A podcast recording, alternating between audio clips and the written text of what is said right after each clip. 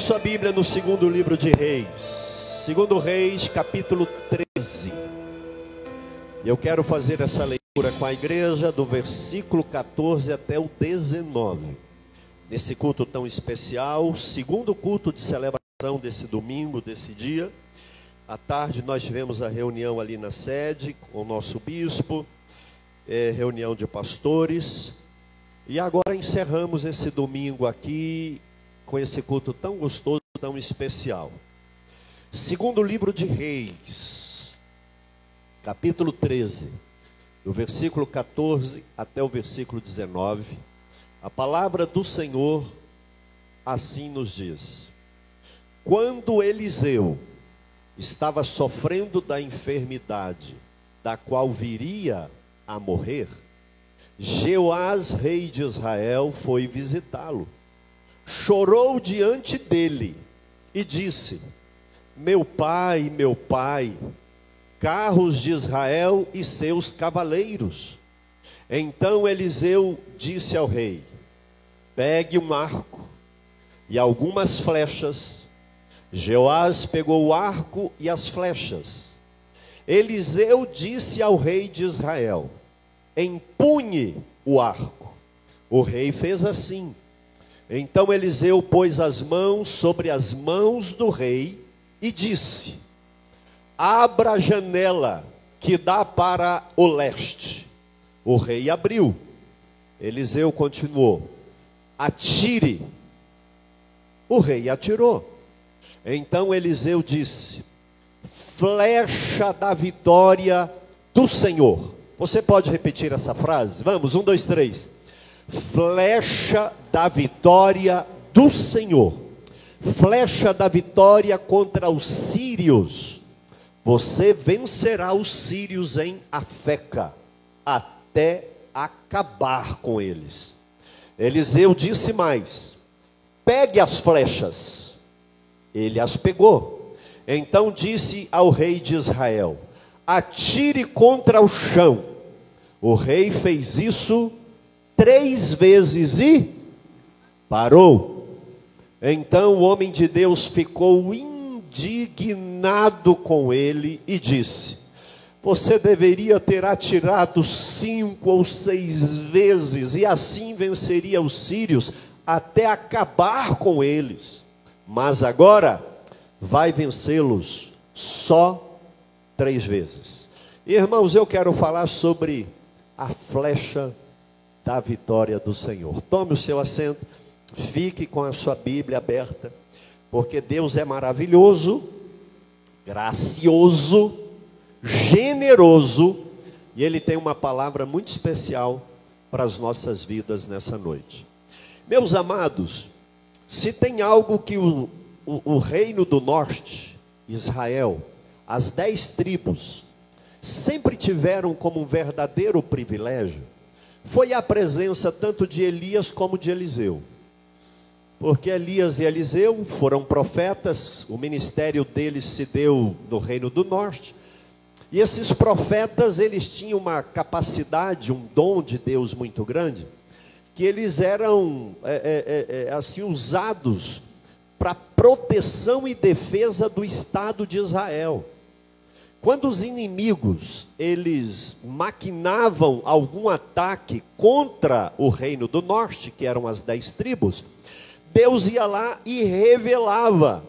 Eliseu era um expert nisso, ao ponto de que os inimigos achavam que tinha algum infiltrado. Olha, Israel tem um infiltrado lá, aqui, porque tudo que eles planejavam na sala de estratégia Eliseu ficava sabendo através de uma divina revelação, avisava para os reis de Israel, e eles iam e minavam aquele plano do inimigo. Né? Então era dessa maneira que Deus acabava usando, é, e os inimigos nunca prevaleciam contra Israel, porque Deus usava esses profetas, eles oravam e eles abençoavam.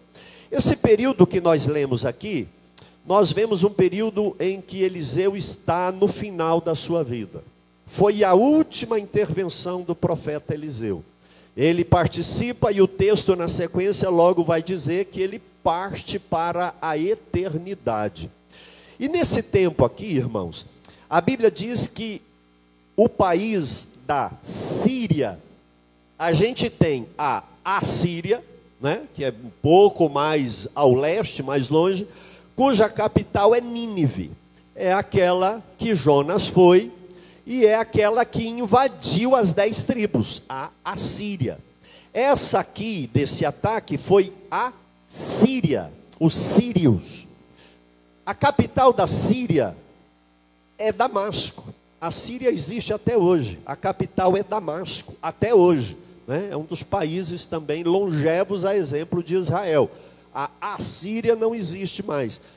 Mas esse país, Síria, que estava do outro lado do Rio Jordão, preste atenção, cuja capital era Damasco, começou um processo de invadir Israel. E aquelas terras de Israel que estavam a leste do Rio Jordão, da além Jordão, do outro lado do Rio Jordão, é, é, eles começaram a invadir. Lá na terra de Manassés, de Ruben, aquelas terras lá do outro lado. E eles invadiram a terra e estavam entrando. A exemplo da Rússia lá né, na Ucrânia. Então vai entrando e tomando posse.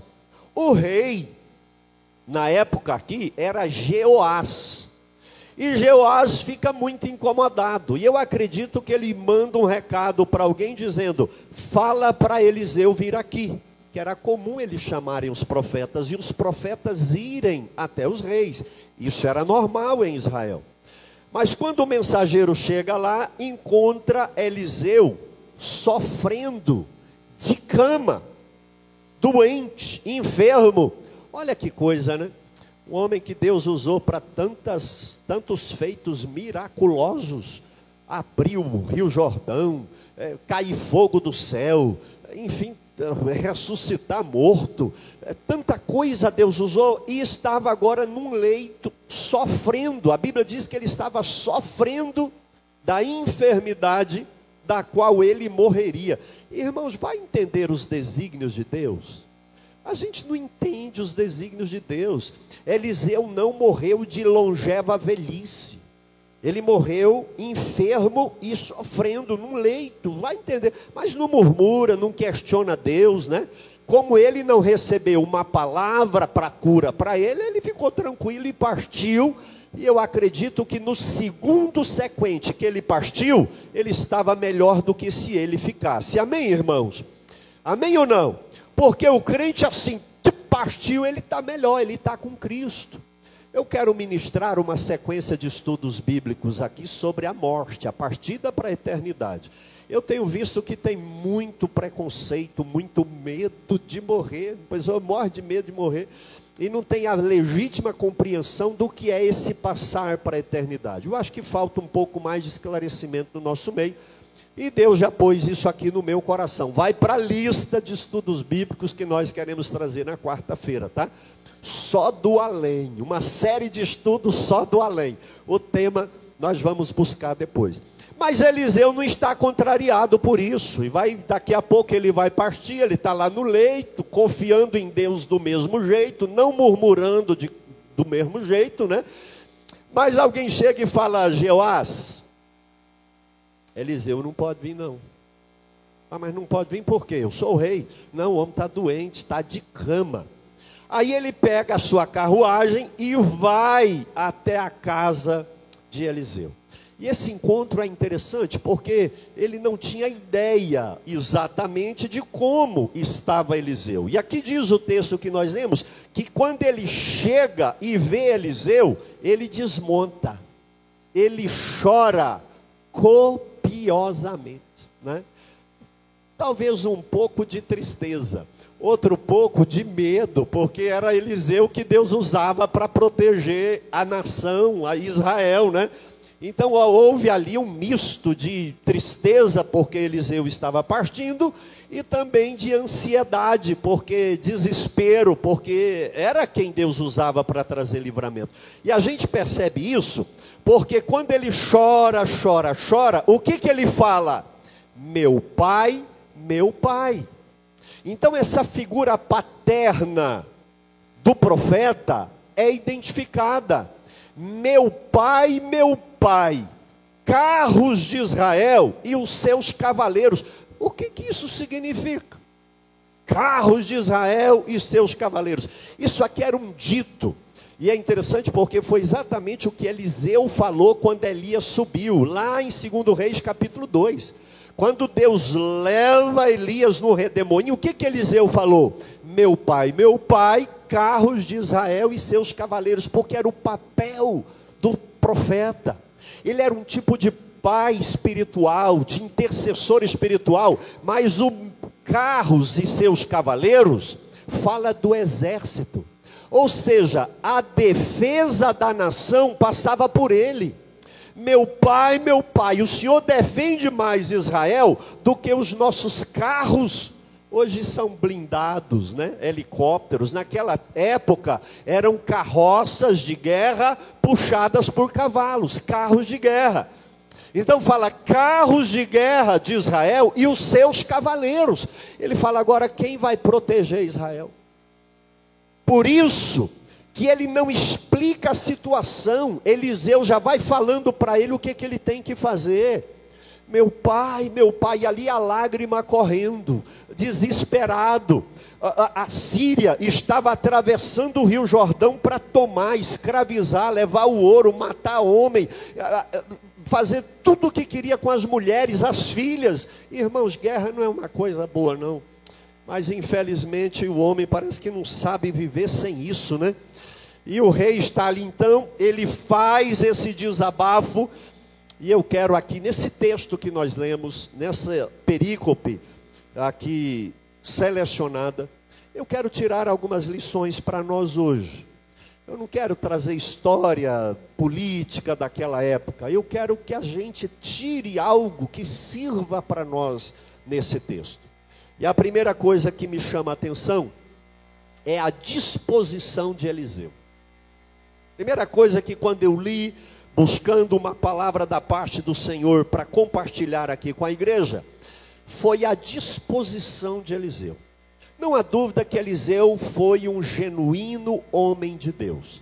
Aliás, onde ele passava, as pessoas diziam isso: Vejo que tu és homem de Deus. E ele foi homem de Deus o tempo todo.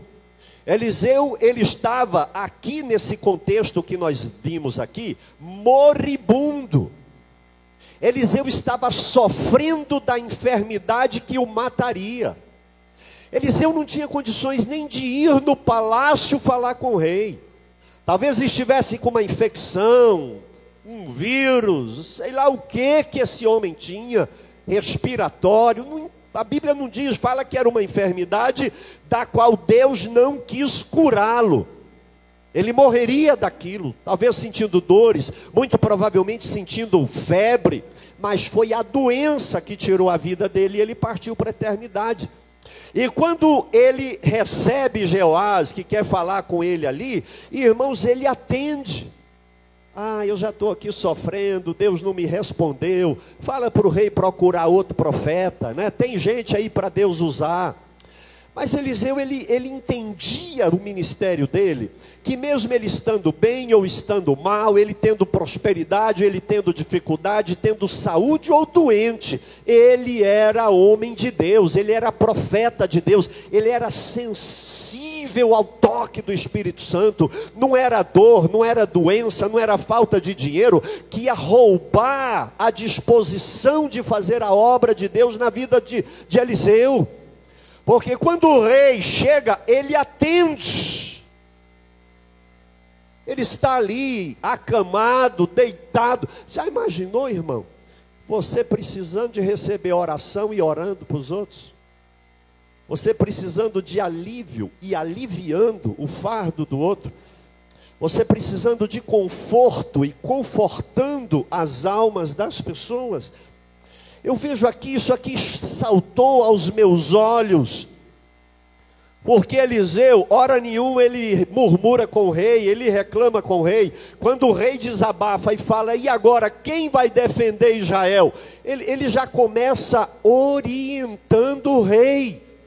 Eu acredito que ali dentro só estava Jeoás e Eliseu, só os dois. Eu não acredito que houvesse mais algum auxiliar, até porque o rei não sabia o que, é que o profeta ia dizer. Então só estavam os dois. Eliseu, ou sentado na cama, ou em pé, ou deitado, não sei, vira para o rei e dá uma ordem: vai lá e pegue um arco. Preste atenção nisso. Pegue um arco e flechas. Ele não fala quantas flechas. Um arco e flechas. E o rei sai.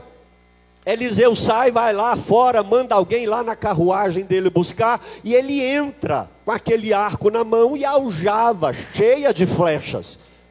Eliseu vira para ele e fala: empunhe o arco com uma flecha.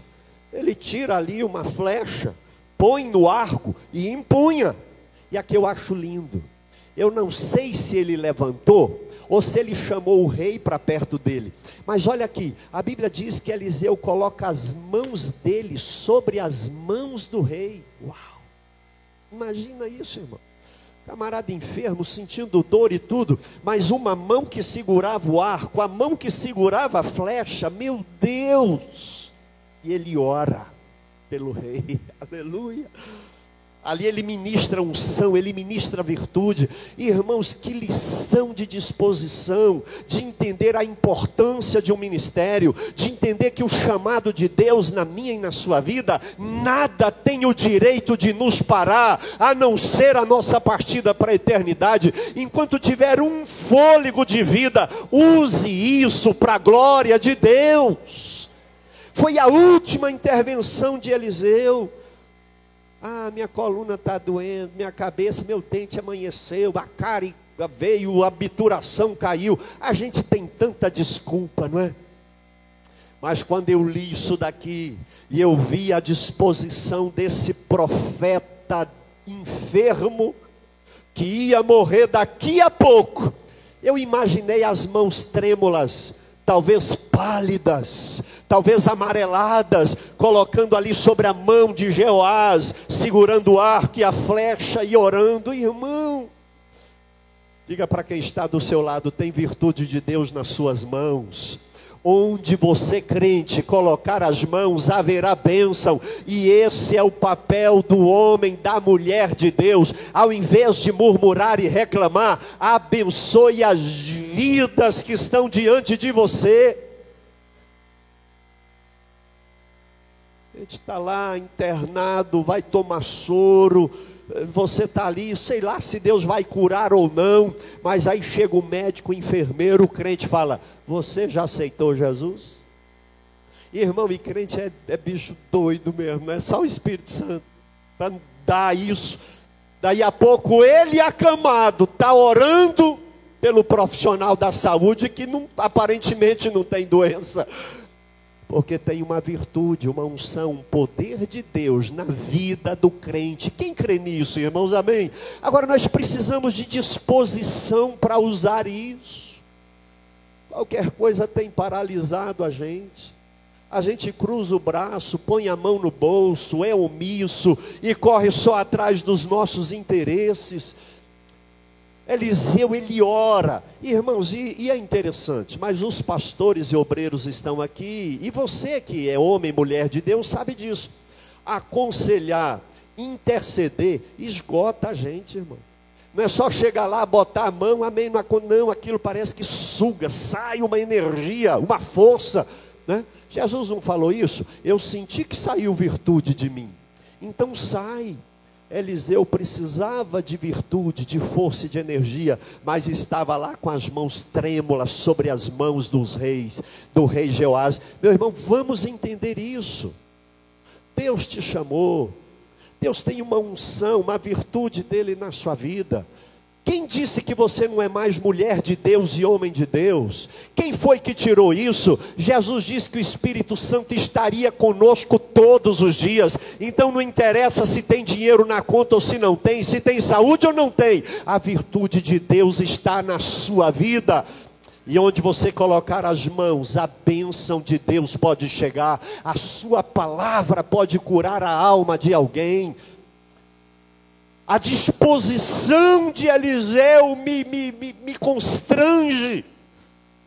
Não, não quero atender Jeoás, não. Eu quero é alguém para vir aqui fazer uma campanha comigo, né? Não, pode vir, Jeoás, eu te atendo.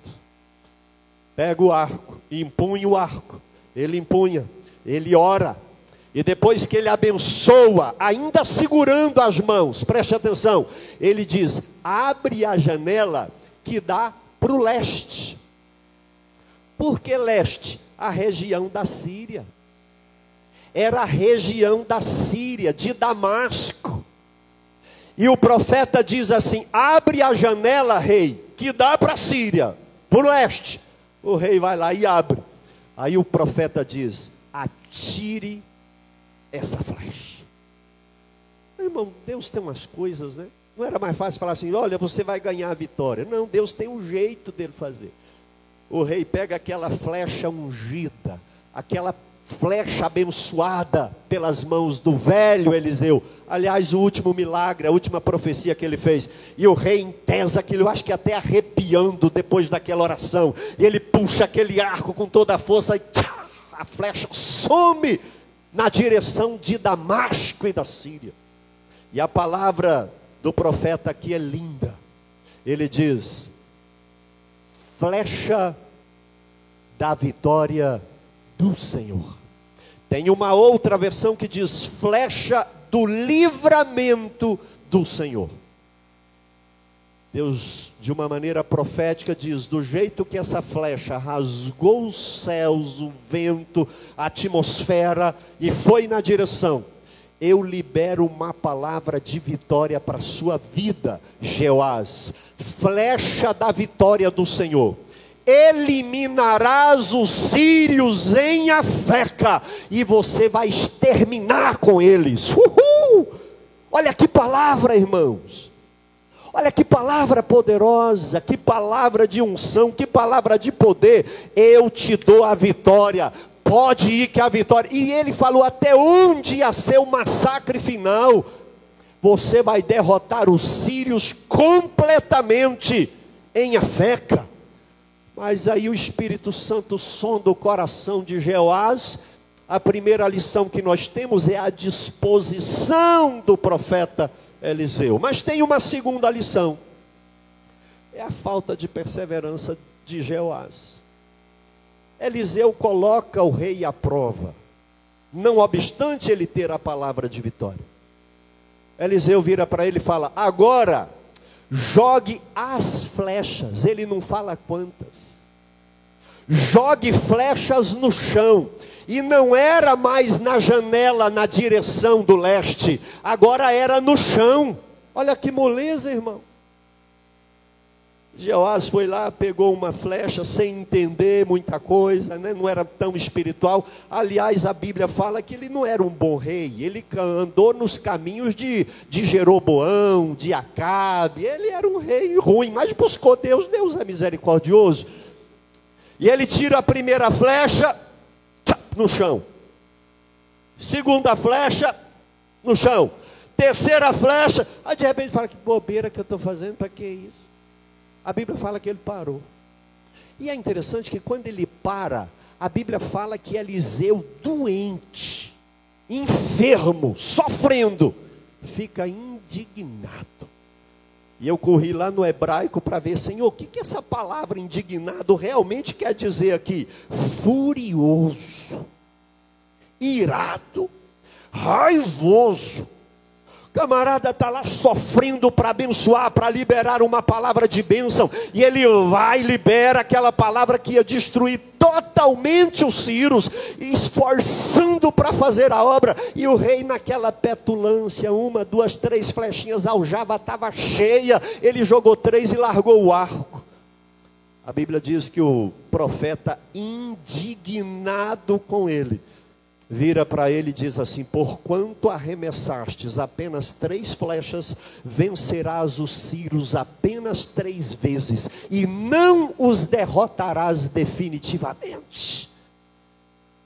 falei, Senhor, o que, que isso quer dizer? O Espírito Santo falou: falta de perseverança. Tem crente que tem palavra de vitória, até tem alguma disposição, mas não persevera. Irmão, quatro, cinco, seis, a aljava esvaziou. Ô soldado, vai lá e pega mais uma aljava, dez, vinte, cinquenta, seis, porque eu tenho uma palavra de vitória vindo de Deus para a minha vida. E quem tem palavra de vitória não tem o direito de desistir, de parar, de recuar.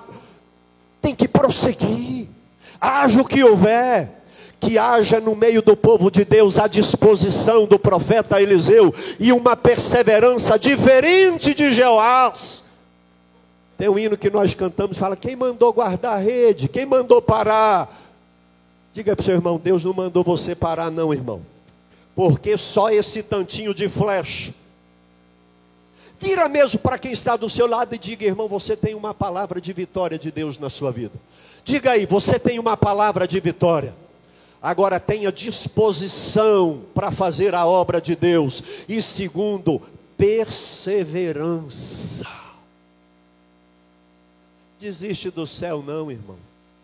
Não desiste da santidade, não. Não desista da eternidade, não. Não desista de ser cheio do Espírito Santo, não. Não desista de ler a Bíblia, não. Não desista da oração, não. Não desista de buscar o batismo com o Espírito Santo, não. Não desista do ministério que Deus colocou no seu coração um dia e você ser um cantor, um pregador, um pastor de igreja. Não desista. Deus deu a palavra para Jeoás, flecha da vitória do Senhor. Deus vai te dar a vitória e todos os seus inimigos cairão por terra. Mas era aquele tipo de gente que foi lá, ganhou, aí ele já esqueceu de Deus, e quando ele esqueceu, foi derrotado. Fica de pé em nome do Senhor Jesus. palavra de Deus hoje para a igreja é uma palavra de disposição e perseverança. Faça a obra de Deus enquanto é tempo. Se envolva no seu chamado. Ah, tem tanto talento enterrado. Feche os seus olhos. Tem tanto talento enterrado. Tem tanta obra paralisada. Porque só tens três flechas, irmão. Pelo amor de Deus, não me deixe como o profeta Eliseu, não me deixe irado, não. Gente recuando do ministério, entregando liderança, abandonando a obra por coisas vaidosas e passageiras que não virão para a eternidade. Quem comporta assim tem medo realmente da eternidade. Mas quem tinha disposição e perseverança como Eliseu, partir para a eternidade é lucro. Paulo dizia isso: olha, partir e estar com Cristo é melhor do que viver aqui porque tem disposição e perseverança. Olha aqui, olha aqui. Mateus 24, 13. Vamos ler a palavra de Jesus para a igreja nessa noite? Vamos, bem forte. Um, dois, três. Aquele, porém,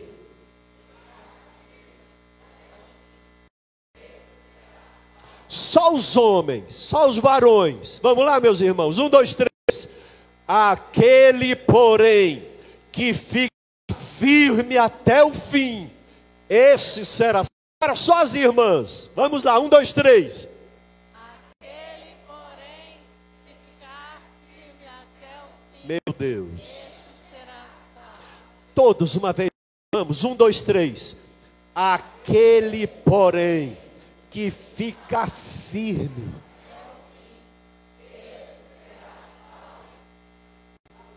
irmão, enche esse chão de flecha. Não pare, não desista de fazer a obra do Senhor. Enquanto você tiver o último fôlego de vida, use ele para a glória de Deus e os seus inimigos serão derrotados. A vitória de Deus vai chegar na sua vida, porque em Cristo Jesus profetizo para você hoje uma palavra de vitória.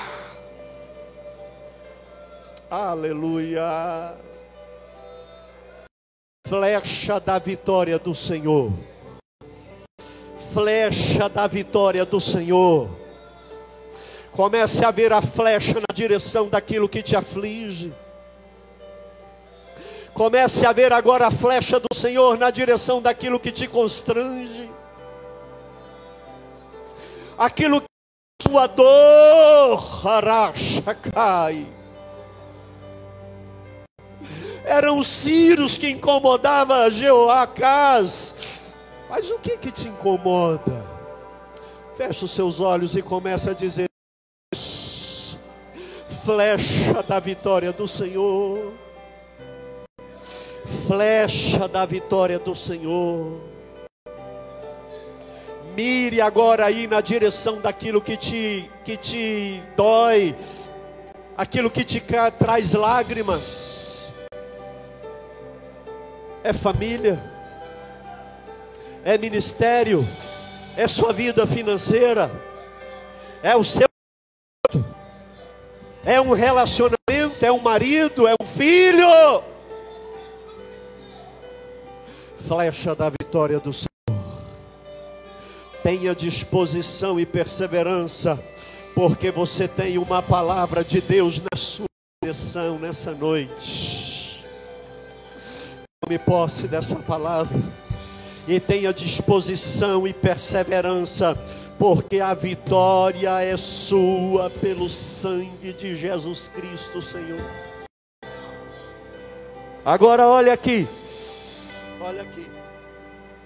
Eu estou te dizendo que vai ser fácil, pastor. Então é só sair aqui e os Círios vão bater em retirada? Não, Joacás teve que lutar. Ele foi lá e guerreou.